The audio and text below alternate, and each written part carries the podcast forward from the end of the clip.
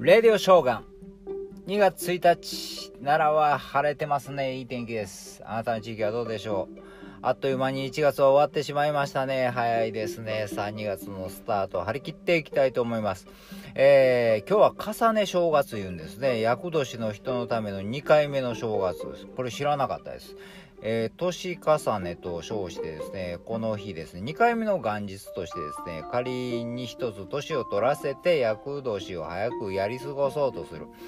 えー、風習があるっていうんですよね。知らなかったですね。そんなの知ってたらやったらよかったなと思いながらね、えー、やったらというか、まあ、えー何をやるんかわからないですけどね、えー、男性はやっぱり数え年で25歳42歳61歳女性は19歳33歳37歳が、えー、厄年言われてるんですね、えー、これ平安時代にすでに存在していたんですね。まあ起源は何なのか何で始まったのかよく分かってないんですけれどもですね。まあこの、えー、厄年の厄っていうのは役目の役言うて重要な役割を担う、えー、年齢のことでありということでですね。まあまあまあまああの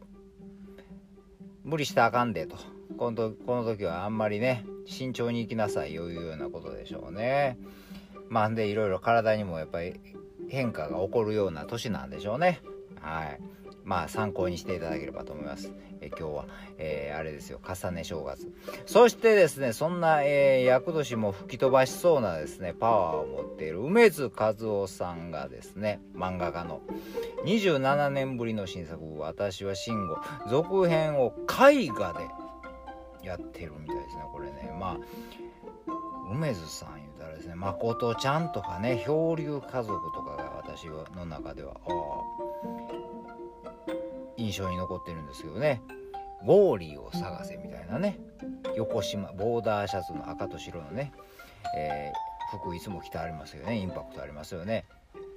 今、えー、1月28日からですね、六本木の東京シティビューでですね、えー、梅津和夫大美術展をやってるんですね。そこで、まあ、新作を公開してあるんですけどね、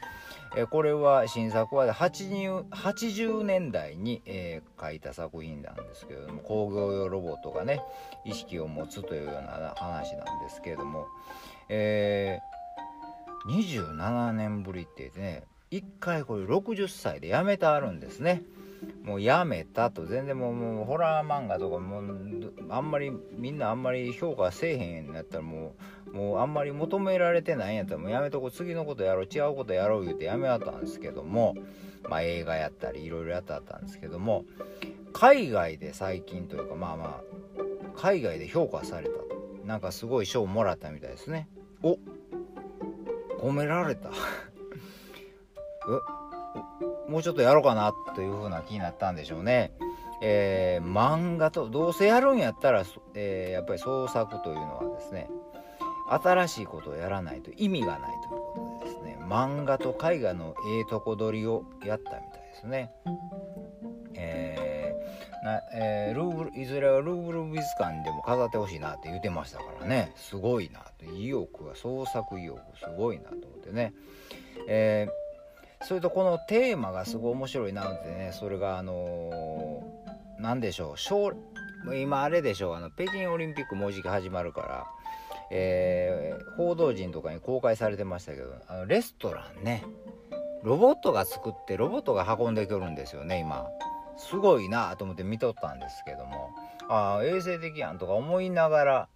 うーんとか思ったんですよね。コックさんいらんの？みたいなね。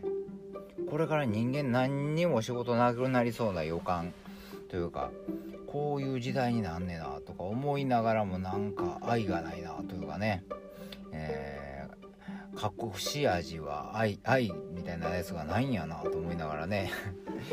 なんかでもね人間みんな何もしゃんでええようになったらどうなっていくんやろうと思ってね。なんかそういう未来ををなんか描いてるような感じもするんでですね。ちょっとこのえー、梅津さんの作品は見てみたいなと思ってるんですけどね、えー、もう退化していったらええねんっていうようなことも言うてありましたけどあんまり進化進化もうもう競争競争ばっかりでね、えー、は多分人間は絶滅してしまうかもしれんみたいなことも言うてあったんでね。うんなんかちょっと興味あるなと思ってるんですよね。そして奈良県育ちということもあって気になる梅津和夫さんでした。